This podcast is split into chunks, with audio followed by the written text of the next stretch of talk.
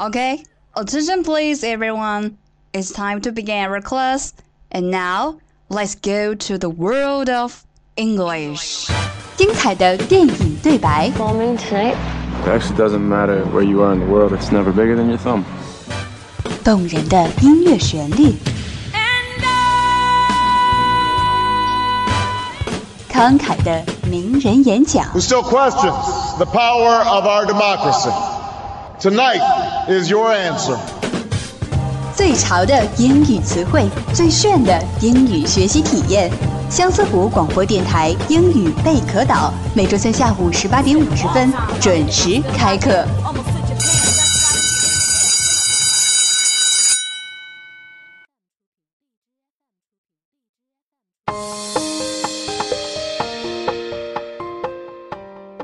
Hello everyone, I'm your old friend Lydia. 欢迎大家再次来到每周三下午的英语贝壳岛，and happy to see you again. 暑期刚刚结束，相信又有很多小伙伴顶着烈日辛苦学车去了吧？大家都考到科目几了呢？今天就由 Lydia 给大家介绍一些开车常用语吧。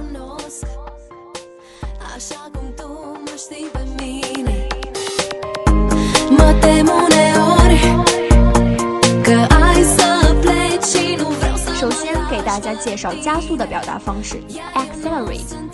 accelerate a c c e l e r a t e accelerate what accelerate means is to go faster 当我们在高速公路上行驶的时候我们就会 accelerate 加速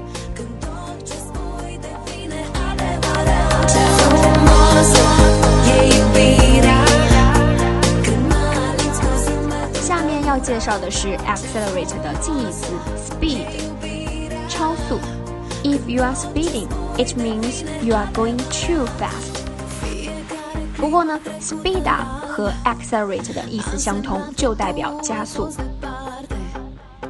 Uneori mă întreb dacă ești real Sau poate închipui Okay, next one. Make a U-turn. Make a U-turn. What's a U-turn? It means you turn your car like a U, and that's a U-turn. Iar eu nu sunt eu De fapt fără tine sunt nimeni And let's go on the next one. Tailgate. Tailgate. T A I L G A T E. Tailgate. 追尾行驶。我被追尾行驶可以表达成 I was tailgated by that man. 这个词组被翻译成中文的话就很有意思了，cut someone off，cut someone off，它表示半路杀出个程咬金。这个词也可以被用在日常生活中，比如当你谈话被中断的时候，就可以被表示成 you are just cut off。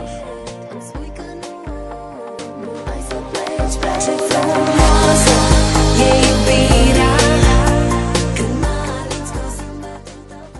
接着呢，要给大家介绍一个很简单的词组，run a red light，run a red light。显而易见，它的意思是闯红灯。You know, it is a very bad thing to do. Everyone should obey the traffic rules.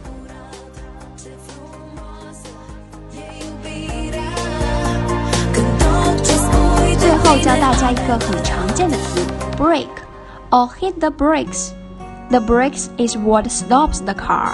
刹车。 Friday, if you can see me then. 好了，今天的内容到这里就要全部学完了，让我们来复习一下今天所学吧。Number one, accelerate, accelerate，加速。Number two, speed, speed，超速。Number three, speed up, speed up，加速。Number four, make a U-turn, make a U-turn，转头。Number five, number five, tailgate, tailgate, 追尾行驶。Number six, cut someone off, cut someone off, 半路杀出个程咬金。 You and me never once Number seven, run a red light, run a red light，闯红灯。Number eight, number eight, brake, brake，刹车。大家都学会了吗？希望大家都能够做一个遵守交通规则的人，谨记安全第一。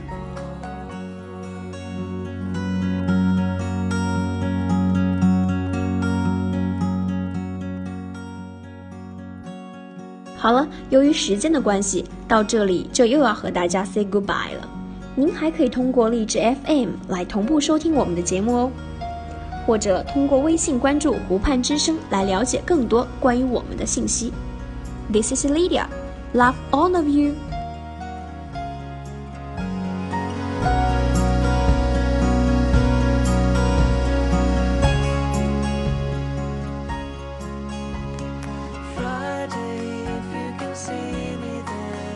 I can still